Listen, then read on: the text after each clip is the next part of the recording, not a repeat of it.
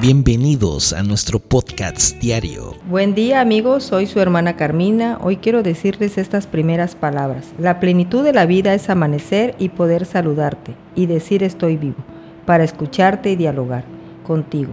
Tú dirás, ¿cómo podría ella escucharme? Y te diré desde los confines de la tierra tu corazón late al igual que el mío. Y es un gusto decirte que hoy vivimos por gracia y misericordia de un nuevo día. El tema de hoy es la importancia de la oración y la relación con Dios. Explicar cómo la oración y la comunión con Dios son fundamentales para experimentar su cuidado constante. Recuerda mi alma las escrituras de la comunión diaria que se convertiría en oración. Y son esas charlas que tenía Adán y Eva con el eterno Padre Celestial, la cual se perdió en su momento. Mas ahora a través de nuestro Señor Jesucristo, podemos llegar al trono del Padre a través de la oración y comunión con Él, a través del Espíritu Santo, mientras cambiamos nuestra vana forma de orar, antigua, con frases repetitivas que no agradaban a Dios, hoy podemos reconciliarnos y pedir su ayuda a través de la oración. ¿Cómo practico mi oración? Mi persona favorita es Él, y cada mañana dirijo mi corazón y mi voz a Él en una charla diaria de gratitud, amor y admiración. Y es ahí que he descubierto que soy esa debilidad que Él quiere en mí de necesitarle. Y es ahí su deleite de oír a un hijo o hija que sale a su encuentro en comunión diaria y amena. Y lo invito diariamente a todos los aspectos de nuestra vida diaria.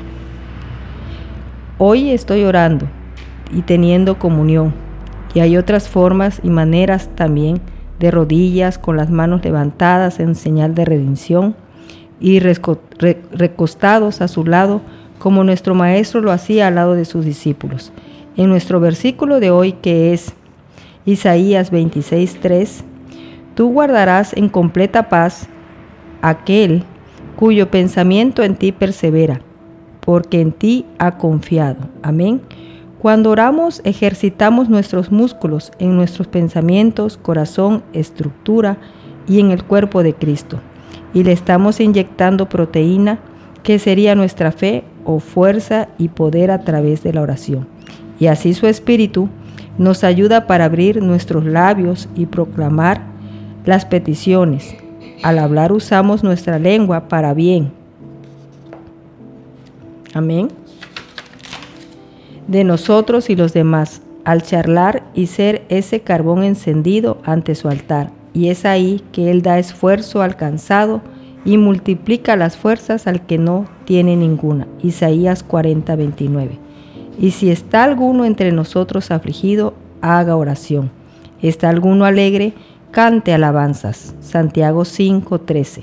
Mi consejo de hoy es, Dios calma todos tus temores. Ven a Él. Juan 9, 6, 7, y te darás cuenta que sin barro no sucederá el milagro, sin proceso no habrá respuesta, y sin rodillas dobladas no habrá una bendición, y que es a través de la oración. Está tu comunión, tu fortaleza, su cuidado por ti. No importa si las personas se van de tu lado, la compañía de Jesús es suficiente. Amén que sigas brillando en su luz en este hermoso día. Hasta la próxima. Amén. Gracias por acompañarnos en el podcast diario. Hoy me vuelvo a levantar. By Pan de Vida, Puente Moreno.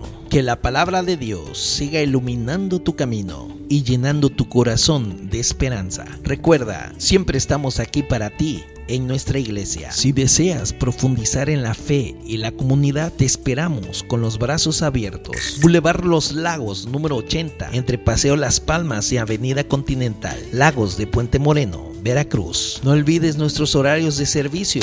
Domingo 11 de la mañana y 5 de la tarde. Miércoles 8 de la noche. Que tengas un día lleno de bendiciones y nos vemos en el próximo episodio. Dios te guarde.